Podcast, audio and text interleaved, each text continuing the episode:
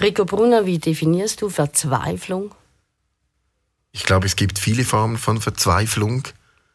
Ich denke, vage Verzweiflung ist eine Form von Überforderung in Kombination mit Orientierungslosigkeit, wo man eigentlich den Boden verloren hat und man, ich sage mal so, im luftleeren Raum ist und man nicht weiß, wo vorne und wo hinten ist. Was können mögliche Auslöser sein? Wie erlebst du das in der Praxis? Für Verzweiflung gibt es ganz viele verschiedene Auslöser. Ich glaube, Verzweiflung kann mit der Zeit entstehen, als aus einer Dauerüberforderung, die einem dann orientierungslos macht und handlungsunfähig.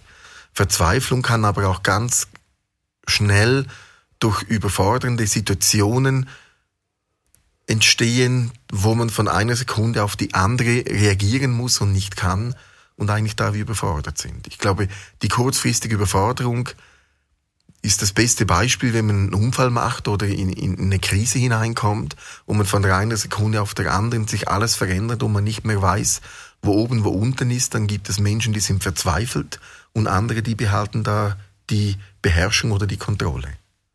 Hat das, um das aufzunehmen, mit einem Kontrollverlust zu tun?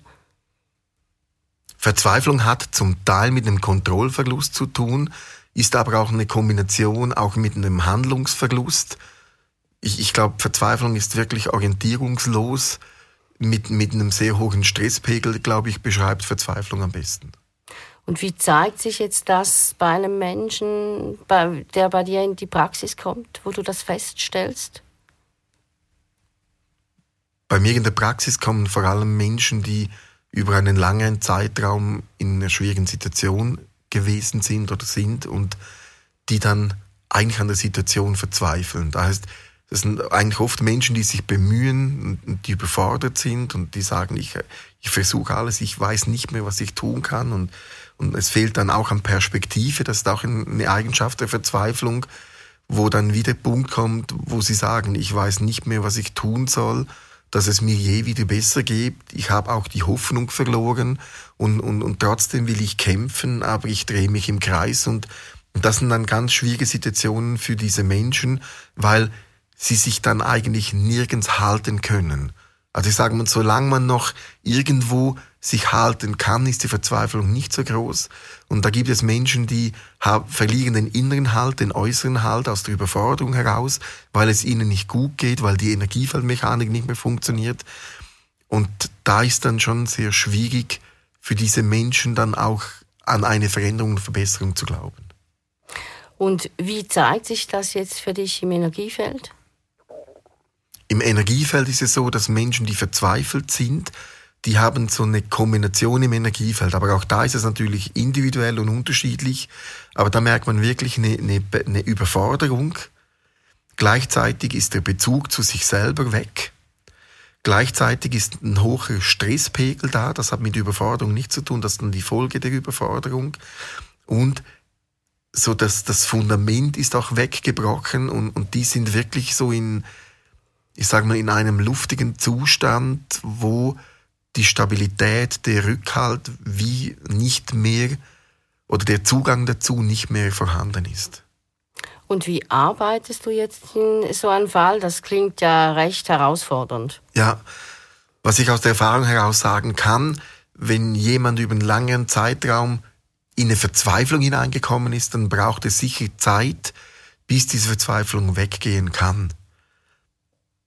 Das Wichtigste ist aus meiner Sicht, an der Stabilität zu arbeiten, am Rückhalt zu arbeiten, die Energien zu stärken, die für die emotionale Stabilität verantwortlich sind, damit eigentlich die, die, die, die Unendlichkeitsschlaufe, dass sich diese beginnt zu, zu drehen, äh, nicht mehr zu drehen, sondern dass sich diese wieder beginnt zu durchbrechen, dass man dann eigentlich wieder ich sage mal, in die Ruhe hineinkommt. Ich glaube, mit Menschen, die wirklich große Verzweiflung haben, ist es wirklich auch wichtig, nicht versuchen, große Schritte oder große Erfolge zu haben, sondern mit kleinen Schritten Stück für Stück kleinere Siege zu erlangen, kleinere Stabilitäten zu bilden, bis aus diesen kleinen Stabilitäten dann wieder Sicherheiten werden. Kannst du hier mal ein Beispiel geben, wie das funktionieren kann? Ich habe in der Praxis fällt mir jetzt eine Frau ein, die ich über längere Zeit begleitet habe und da die war zu Beginn massiv verzweifelt, überfordert, die hatte jahrelange Therapie hinter sich, wollte nicht mehr sprechen, darum habe ich eigentlich auch nicht mit ihr gesprochen, sondern mehr die Energiefelder in Stand gesetzt. Und da war es wirklich so, ich habe eigentlich bei ihr zwei Jahre lang nur an der Stabilität gearbeitet. Am Rückhalt, dass sich das Energiefeld beruhigt und das hört sich jetzt lange an, aber die hat vor mir eigentlich seit fünf, sechs Jahren, als seit sie fünf, sechs Jahre alt gewesen ist, war sie in einem Dauerstress drin aus ihrer Familiengeschichte.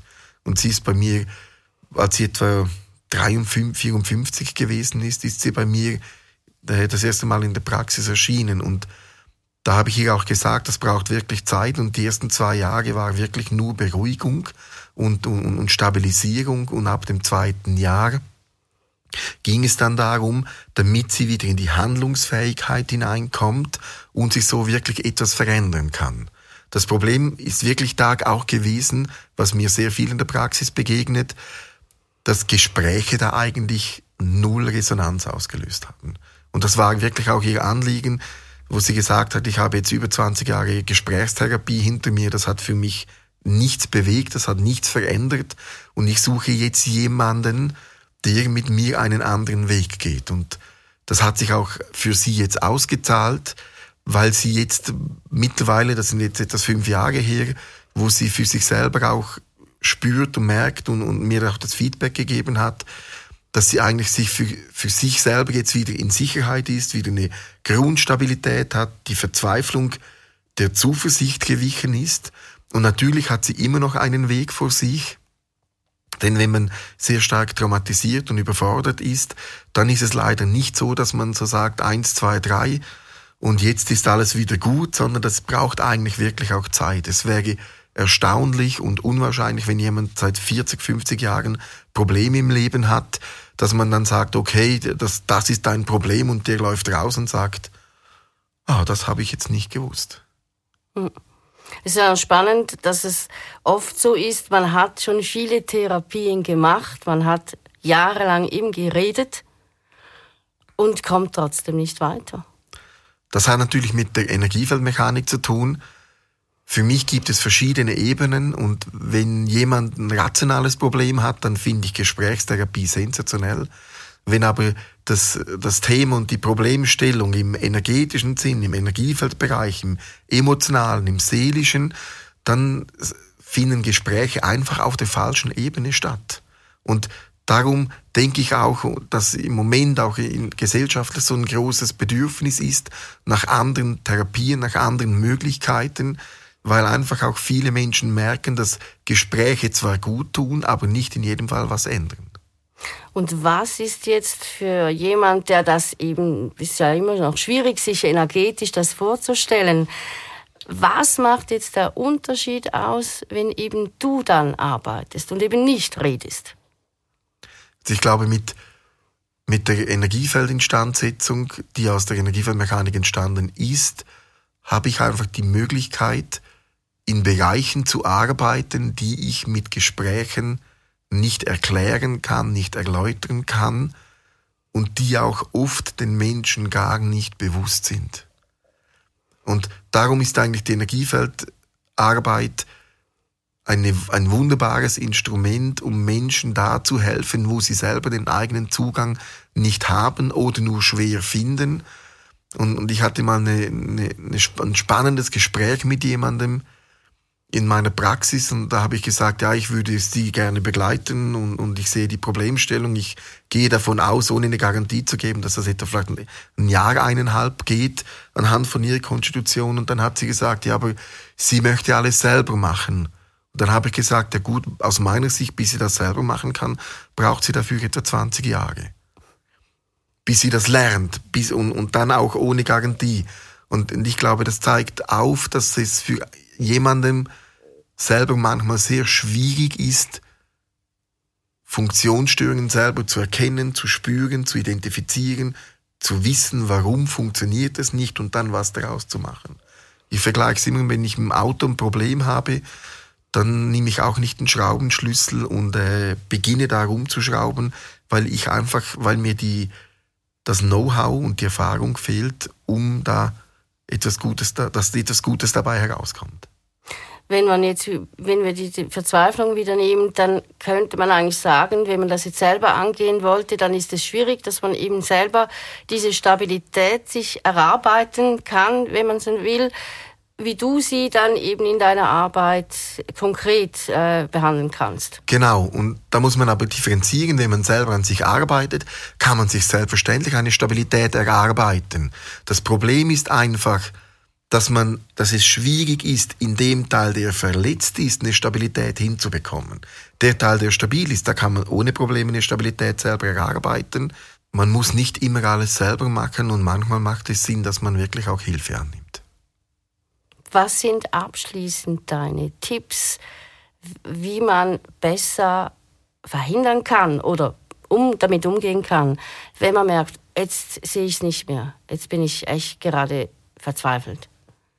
Ich glaube, das Wichtige ist, zu merken, wenn man be beginnt, immer verzweifelter zu werden und zu versuchen, früh zu reagieren. Meine Empfehlung ist, wenn es möglich ist, immer wenn man merkt, dass man verzweifelt ist, aus der Situation herauszugehen, sie von außen zu betrachten, versuchen sie zu relativieren, versuchen neue Standpunkte, neue Sichtweisen zu entwickeln, um diese Verzweiflung ich sage mal, aufzuteilen, in kleine Portionen zu zerlegen und so versuchen, einen anderen Umgang mit der Situation zu finden. Wenn das nicht funktioniert, dann empfehle ich, relativ schnell Hilfe zu holen, damit die Verzweiflungsspirale nicht zu einem Verzweiflungszustand wird.